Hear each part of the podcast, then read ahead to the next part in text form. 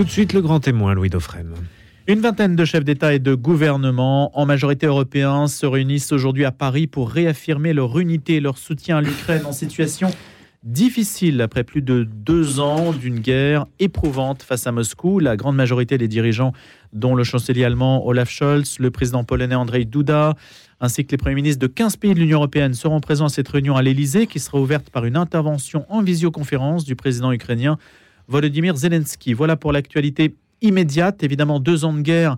Aujourd'hui, ça laisse beaucoup de traces dans les opinions, les opinions occidentales qui ont été sensibilisées par l'invasion de l'Ukraine par la Russie avec une mobilisation. On se souvient des premiers mois de l'arrivée des réfugiés, de la manière dont les choses se sont organisées, y compris d'ailleurs aussi sur notre antenne. On fait le point avec Jean-François Colossimo, essayiste, historien des religions, écrivain, président des éditions du CERF. Bonjour Jean-François Colossimo. Bonjour Louis. Et vous avez écrit sur l'Ukraine, hein, la crucifixion de l'Ukraine aux éditions Albin Michel, on en avait parlé lorsque votre essai était sorti. Dans quel état d'esprit êtes-vous deux ans après? Eh bien, nous sommes dans... D'abord, nous sommes toujours et pour toujours euh, du côté des Ukrainiens, victimes d'une agression euh, criminelle, incompréhensible, apocalyptique. Euh, évidemment, ces Ukrainiens qui sont montrés d'un courage tel qu'ils ont en quelque sorte forcé l'Europe et les États-Unis à intervenir à leur côté, ces Ukrainiens dont on donnait pas cher au départ, n'est-ce pas?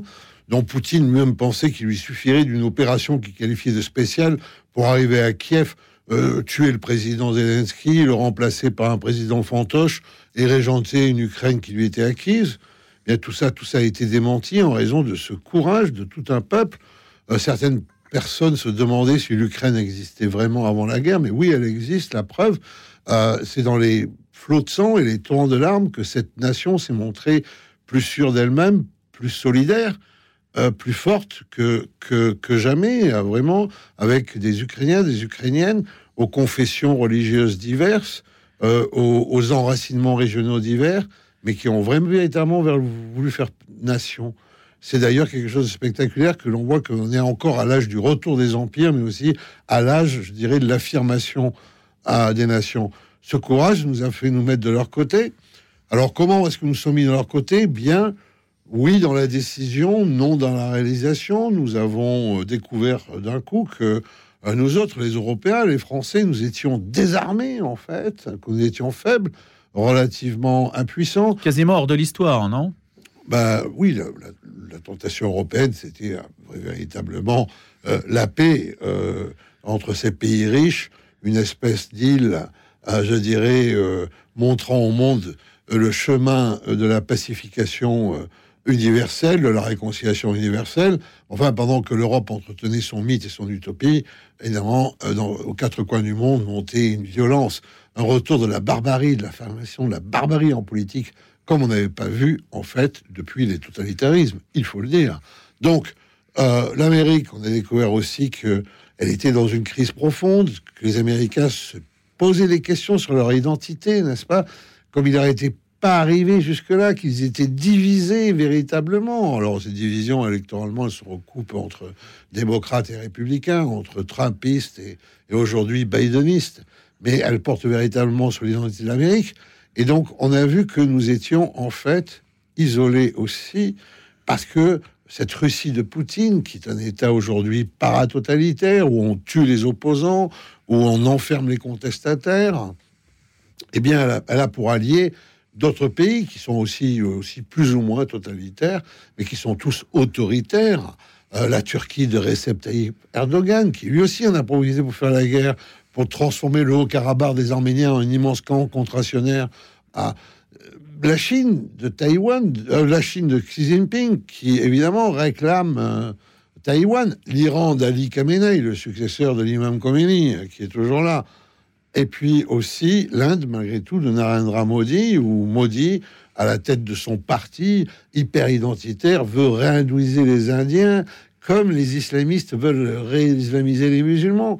Et on a vu que ce club des cinq, en quelque sorte, a, formé en fait un consortium anti-occidental et euh, qu'il profitait des erreurs gravissimes souvent de l'Amérique pour dénoncer un Occident menteur, un Occident hypocrite, un Occident prédateur, que nous étions mis dans le lot, mais que nous, l'Europe, nous étions le ventre mou dans cette coalition supposée qui n'est peut-être pas aussi forte qu'on le pense, en tout cas d'un point de vue culturel et religieux. Et, donc, nous avons vu tous ces désordres s'ouvrir, nous avons vu ce Sud, où, euh, à bas bruit, en tout cas, si on n'aime pas Poutine, si on garde un mauvais souvenir de l'Union soviétique, si on ne veut pas de tel système, eh bien, on a repris cette contestation du Nord, cette contestation de l'Occident, entre grands guillemets. Et donc, voilà où nous en sommes. Et les Ukrainiens, eh bien, oui, après deux ans de guerre, ils ont donné, beaucoup de sang a été versé, beaucoup de sacrifices ont été faits. On tombe sur cette... On sait combien de victimes il y a de part et d'autre? On pense qu'il y a 300 euh, 000 soldats euh, russes qui sont soit morts, soit en état de combattre. 300 000 pertes. On pense qu'il y a à peu près 150 000 pertes ukrainiennes militaires et encore certainement 100 000 civils en raison de cette euh, logique de bombardement sur les arrières que ne cesse de développer le Kremlin et qui vise à terroriser les populations civiles, ou comme le disait Poutine lui-même au départ de cette guerre, à réduire l'Ukraine à, l'état de ruine, à l'âge de pierre. Jean-François Colosimo, le, le, front peut lâcher et, les troupes russes peuvent entrer largement dans le, continent intérieur de l'Ukraine Alors, écoutez, vous savez que dans les guerres, toutes les prévisions sont faites pour être démenties, mais euh, Là où nous en sommes aujourd'hui, c'est que les Ukrainiens ont mené une contre-offensive qui a échoué. Cette contre-offensive a échoué parce que les Russes ont su, ne comptant pas les sacrifices de leurs hommes, n'est-ce pas? C'est cela quand même. Quand Poutine mobilise, c'est pour envoyer de la chair à canon sur le front. Quand ce ne sont pas des criminels de sang euh, qu'il a euh, émancipés de leur cachot pour aller les faire mourir en Ukraine. Donc cette contre-offensive de l'été a échoué parce que les Russes avaient créé une profondeur, je dirais une espèce de ligne Maginot euh, de 9 km avec euh, plusieurs étapes de barrières, l'impossibilité pour les blindés de passer, etc. Véritablement une espèce de mur. Un mur qui semblait anticiper celui qui sépare la Corée du Nord de la Corée du Sud depuis maintenant 70 euh, ans sur cette ligne de front, le général, le, le, patron, celui qui était alors le patron des armées ukrainiennes, a, préféré éviter des opérations coûte que coûte. On a beaucoup débattu avec les Américains et les Européens mmh. et a choisi en fait une stratégie multifront d'attaque sur trois points de manière à percer les lignes et de provoquer un encerclement. Cette opération a échoué. Soit cet échec a largement été critiqué. Mais Ajoulny est très, très, très, très, euh, je dirais, aimé hein, de ses troupes. Euh, et il est devenu un sérieux rival politique pour le président Zelensky, qu'il a finalement démis de ses fonctions, particulièrement euh, parce qu'il y avait tout ce débat aussi avec les alliés sur la bonne stratégie à suivre, et parce que les gens de Zajolny avaient commencé à faire des enquêtes de, de sondage pour savoir quel était son destin ou non politique. Donc la politique s'en est mêlée même Bien sûr, parce que hmm. pendant la guerre, euh, la vie continue, bien entendu. Euh, cet échec a été terrible et entre-temps, en fait, euh, l'effort des Européens s'est essoufflé pour une raison d'improductivité de fabrication d'armes. C'est assez simple. De 2001 à 2021, n'est-ce pas, dans le monde, il s'est dépensé à peu près 2500 milliards de dollars pour fabriquer des armes si ce n'est que l'Europe, elle, n'a pas du tout suivi ce mouvement. Tout le club des méchants, les Russes, les Chinois, les Iraniens, les Turcs, les Indiens, euh, étaient à la manœuvre, les Américains aussi. Et pendant ce temps, l'Europe, elle, avait euh, le regard tourné euh, ailleurs. Donc aujourd'hui, les Ukrainiens sont dans une situation assez simple. Le rapport des munitions est de 1 à 3, c'est-à-dire que lorsque l'Ukraine peut lâcher une bombe ou un missile, ou un drone, la Russie peut en lâcher trois. Le rapport numérique est le même que celui du départ. Il y a là aussi un rapport de 1 à 3. La population russe est trois fois plus grande que la population ukrainienne. Il y a aussi des capacités politiques qui sont très différentes.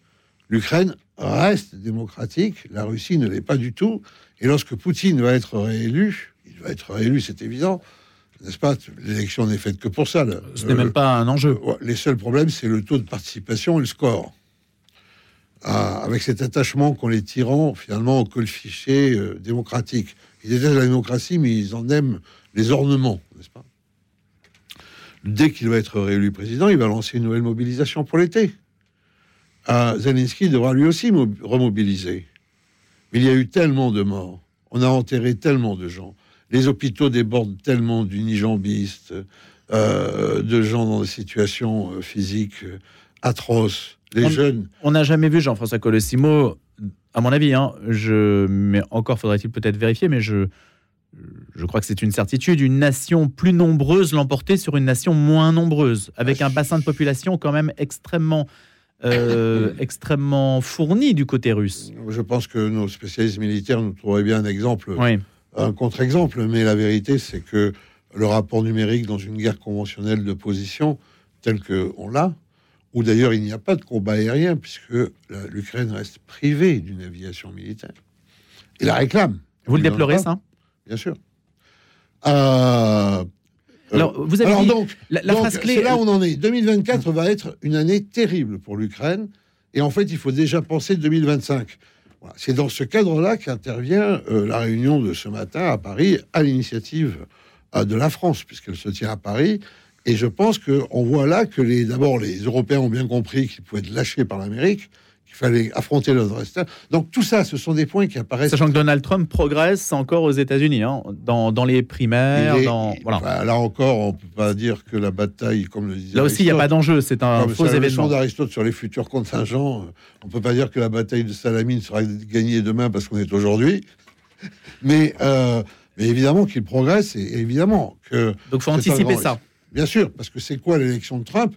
Trump, élu, dans les 48 heures, appelle Poutine, lui dit Que veux-tu? On tranche. Et puis il appelle Zelensky, il a dit Voilà, j'ai un deal avec Poutine, tu l'acceptes ou si tu le refuses, je m'en vais. Or, que fait Poutine en ce moment? Il veut avancer pour gagner de nouveaux territoires qu'il pourra lâcher lors d'une négociation en gardant ses véritables acquis actuels qui sont le Donbass, la bordure de la mer Noire et la Crimée, bien sûr. Donc, euh, euh, c'est ce vers quoi on va. Donc, euh, nous devons. Mais ça veut dire que Vladimir Poutine pourrait se satisfaire de ne pas reprendre l'intégralité du territoire ukrainien. L'intégralité, il a dû y renoncer parce qu'il n'a pas les moyens. Vous voyez, quand on dit demain il va attaquer la Pologne, qui a aujourd'hui une armée très construite, ou les pays baltes, n'est-ce pas, etc. Mais enfin, je veux dire, il n'a pas été capable d'arriver jusqu'à Kiev. C'est ça aussi une des leçons de cette guerre. C'est cette désastreuse armée russe qui avait pu vaincre en Syrie, parce que les combats étaient surtout aériens, et puis qu'en face, il n'y avait pas de véritable armée constituée. Mais ah, cette armée, elle est un peu désastreuse. Peut-être que si demain l'armée chinoise se met en branle pour conquérir Taïwan, on verra aussi un tel désastre.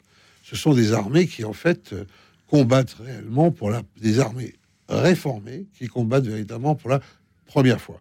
Alors maintenant, malgré tout. Pourquoi est-ce que je dis tout ça? Ça a l'air très négatif, ça a l'air très sombre. Mais non, tout ça, ce sont des raisons de nous mobiliser encore plus pour l'Ukraine. Parce que cette guerre, c'est notre guerre. Pourquoi? Parce que c'est la réapparition de la barbarie comme politique. Comme politique ouverte, affirmée, délibérée, la barbarie, le massacre, le charnier, euh, la déportation des enfants, la mise à mort des vieillards, n'est-ce pas? C'est la réaffirmation de la barbarie au cœur de notre continent. Mais cette réaffirmation de la barbarie, elle a commencé avec l'attaque sur le Haut-Karabakh d'Erdogan. Eh ben, elle s'est continuée un certain 7 octobre 2023 avec le pogrom rappelant la Shoah du Hamas euh, contre les Israéliens. Ce retour de la barbarie est global. Si nous ne l'affrontons pas aujourd'hui, nous succomberons demain. Donc il ne concerne pas en fait que l'opposition entre l'Ukraine et la Russie. Il y a globalement un esprit, euh, ce retour de la barbarie, il, est, il concerne plusieurs cultures, plusieurs zones dans le monde. C'est un basculement de l'ordre du monde dans le chaos auquel nous assistons aujourd'hui. Nous avons eu, euh, nous avons eu plusieurs périodes. L'essor de l'Europe, l'occidentalisation du monde. Nous avons eu les grands empires coloniaux. Nous avons eu la décolonisation. Nous avons eu l'apparition d'un monde bipolaire entre l'Union soviétique et les États-Unis. Nous avons vu ce monde bipolaire disparaître en 1989 par l'effacement euh, d'un des deux euh, protagonistes, l'Union soviétique, ce, plus grand empire que le monde a jamais connu, mais qui était une espèce de projet abstrait. Même les États-Unis sont les États-Unis d'Amérique. L'Union des républiques socialistes soviétiques, on ne sait pas où c'était, il n'y avait pas de nom propre. C'était un projet idéologique abstrait qui s'est effondré de l'intérieur pour cette raison. Et puis on a cru qu'on abordait la mondialisation heureuse. Elle s'est révélée la mondialisation haineuse. Vous savez combien la mondialisation, c'est l'unification du monde. Vous savez combien de kilomètres de frontières ont été ajoutés depuis 1990 dans le monde? 27 000. 27 000, vous voyez, c'est ça. Alors la mondialisation, on disait, c'est l'unification du monde au centre. On va tous parler la même langue, l'anglais. On va tous euh, écouter la même musique, manger le même burger, euh, voir les mêmes clips et tous être abonnés à Netflix. Et c'est vrai que pour partie, c'est ça. Mais plus il y a cette concentration centripète qui va vers le centre d'un monde unifié basé en fait sur le matérialisme consumériste, plus à la périphérie éclatent les identités qui elles sont rebelles, qui sont virulentes, qui soit ne peuvent pas rentrer dans ce pacte, soit ne peuvent rentrer que à une place misérable, soit refusent ce pacte. Ces identités, elles creusent. Et qu'est-ce qu'elles font? En creusant, elles vont chercher le religieux, parce que le plus identitaire, c'est la religion. Elles réarment grâce à la religion, mais c'est une exploitation. Il n'y a pas qu'Emmanuel Macron qui réarme alors une, du réarmement. Bah, devons. C'est un mot à la mode apparemment, hein, réarmement. Réarmer parce que oui, mais nous, nous devons absolument réarmer. Vous savez. Mais à tous les niveaux. Hmm. En 1958, euh, euh, la France avait perdu euh, ses colonies, à juste titre d'ailleurs, parce que la colonisation est un phénomène tout à fait ambigu et, et ambivalent. La France était dans le désastre d'un régime qui ne fonctionnait plus, la quatrième République, n'est-ce pas? Tout semblait déjà perdu, mais tout était encore à sauver. Et qu'a fait euh, le général de Gaulle? Il a initié en fait une nouvelle diplomatie d'influence multipolaire, et surtout il a instauré le feu nucléaire. Aujourd'hui, depuis le départ du Royaume-Uni, nous sommes la seule puissance nucléaire du vieux continent.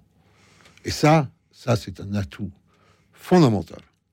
Maintenant, on a fait comme tout le monde, après la chute du mur de Berlin, on a pensé que l'âge de la dissuasion était passé, dépassé, et que euh, fallait avoir une armée légère qui allait faire des interventions, euh, je dirais, de police quasiment, de sécurité au Proche-Orient, en Afrique de l'Ouest, enfin, etc. Mais le monde dans lequel nous nous réveillons, c'est celui des guerres euh, conventionnelles. D'ailleurs, c'est ce que dit le pape François. Le, la planète est plongée, en fait, dans un état de guerre, il dit en miettes, fragmenté. On peut le dire autrement. Euh, la guerre d'Ukraine, c'est pas la troisième guerre mondiale qui pointe. C'est la première guerre mondialisée avec des impacts économiques, financiers, des liens sur l'ensemble de la planète, une espèce de jeu de domino. Quand vous en effleurez un, il y en a dix qui tombent derrière. C'est en cela qu'on retrouve un petit peu la guerre froide, hein, tous ces conflits quand même par personnes interposées aussi. On a l'impression que les Ukrainiens sont, enfin c'est pas une impression, ils sont en première ligne. Comme vous avez dit, euh, oui pour la décision, non pour la réalisation. Il y a quand même une forme d'hypocrisie, non? Pas une forme d'hypocrisie. Ou d'impuissance. Alors d'abord, je voudrais à votre antenne euh, corriger euh, quelque chose qui est largement répandu dans la presse. Qui est une espèce de classement qui a été fait à l'initiative des Allemands et où nous apparaîtrons comme des petits donateurs dans cette guerre. La vérité, c'est que les Allemands comptent leurs promesses et nous, nous comptons ce que nous avons effectivement donné. N'est-ce pas? Et ça change beaucoup? Ça change beaucoup et là-dessus, il se révèle que l'effort de la France est vraiment significatif faut le savoir. Alors, il est significatif quantitativement, mais il est significatif qualitativement aussi. Lorsqu'on donne des canons Caïsar, César, qui sont des canons de haute précision, sur le front, ça a changé la donne pour les Ukrainiens, n'est-ce pas? Donc, euh, arrêtons de penser que nous sommes des petits, hum. impuissants, marginaux. Tout ça n'est pas vrai. Euh, deuxièmement, euh, cette guerre, évidemment, c'est une guerre de révélation spectaculaire pour des tas de gens. Il y a des gens qui pensaient que Poutine était véritablement ce qu'il disait être. un défenseur de la foi chrétienne de l'Occident, un défenseur de la foi chrétienne de l'Occident, un défenseur de la, donc euh, de la famille, etc. Enfin, la Russie, c'est un désastre religieux, moral, euh, social terrible, encouragé par ce régime, qui est un régime criminel, un régime mafieux et un régime terroriste. Donc là aussi, euh, je veux dire, assez de poutinolâtrie imbécile ou intéressée. Il y a des gens qui simplement Mm. sont fascinés, d'autres, il faut le dire, qui sont payés pour ça. Et l'opinion y a russe guerre aussi de l'opinion à travers le cyberespace. Il y a des attaques incessantes de euh, euh, euh, Moscou contre la France. Vous voyez les campagnes insensées qui ont été menées en Afrique euh, subsaharienne, n'est-ce pas, pour, simplement changer les régimes. Pas L'Afrique aujourd'hui, eh bien voilà que les Turcs, les Chinois et les Russes s'entendent avant de se disputer pour euh, instaurer une forme de néocolonialisme. Mais ces types-là, Poutine en tête, ce sont les premiers impérialistes, ce sont les premiers occidentalistes, ce sont les premiers colonialistes du monde aujourd'hui. On va pas prendre au sérieux, n'est-ce pas, leur espèce de pseudo-critique. Non, non, nous ne sommes pas hypocrites. Nous avons fait ce que nous avons pu parce que Poutine a commis l'irréparable en déclenchant cette guerre. La diplomatie du pape François, euh, Jean-François Colossimo, elle a paru euh, un petit peu, pas forcément hésitante, mais en tout cas, elle a suscité des commentaires un peu divers. Oui, enfin, bon, d'abord, un, la, diplomatie vaticane, c'est une diplomatie euh, hautement complexe qui euh, parie euh, sur, les, sur les décennies, sur les siècles, voire sur les millénaires. Donc, elle est difficilement comparable à une diplomatie ordinaire. La deuxième chose, c'est que le pape, évidemment, est là pour promouvoir la paix. Et il a tâché de le faire, secondé par cela par la, par la fameuse euh, fraternité Sant'Egidio, qui est euh, souvent à la manœuvre dans la Mm. diplomatie vaticane et qui se fait aussi euh, une idée euh, très noble, mais aussi très entière de la paix. Il y avait certainement aussi toute la difficulté de la situation religieuse de l'Ukraine, avec ces catholiques de rite byzantin qui sont extrêmement tout de même anti-russes. Euh, vous savez, il y a deux sortes de catholiques en Ukraine. Les orthodoxes sont majoritaires, ils sont 70%, mais ils sont divisés entre les pros et les anti-Moscou. mais les catholiques sont divisés aussi entre euh, les, euh, les, ce qu'on appelle d'un terme péjoratif les uniates, les, les byzantins et les latins. Et très souvent, en fait, les orthodoxes et les latins s'entendent mieux, évidemment, que les orthodoxes et les byzantins, ou Mhm. même que les byzantins et les latins. C'est compliqué. Et puis aujourd'hui, l'Ukraine, c'est un grand jeu de manœuvre pour l'évangélisme. Et son programme anticorruption, enfin, etc., etc., etc., son puritanisme, etc. Donc la situation religieuse est très, très complexe. Sans compter que l'Ukraine, ça a été aussi un des hauts lieux d'un judaïsme décimé, et sans compter aussi qu'il y a une présence de l'islam à travers les Tatars de Crimée. Donc, dans cette euh, complexité, je dirais que le pape a voulu mener euh, un, un effort de paix complexe qui ne pouvait pas être très bien compris par ceux qui sont sous les bombes. Jean-François Colossimo, merci beaucoup. Est-ce qu'il y a aujourd'hui, euh, juste de cette journée, est-ce qu'on peut attendre quelque chose de cette journée entre les chefs d'État à Paris? Je pense que la France a des ambitions, je ne sais pas lesquelles, mais que la France euh, a véritablement pris parti et veut aller au bout, pour le coup, de sa décision. Merci beaucoup. Jean-François Colossimo, président des éditions du CER, historien des religions et essayiste dont le dernier ouvrage sur le sujet s'appelle La crucifixion de l'Ukraine, paru chez Albin Michel. Merci Jean-François. Merci à vous.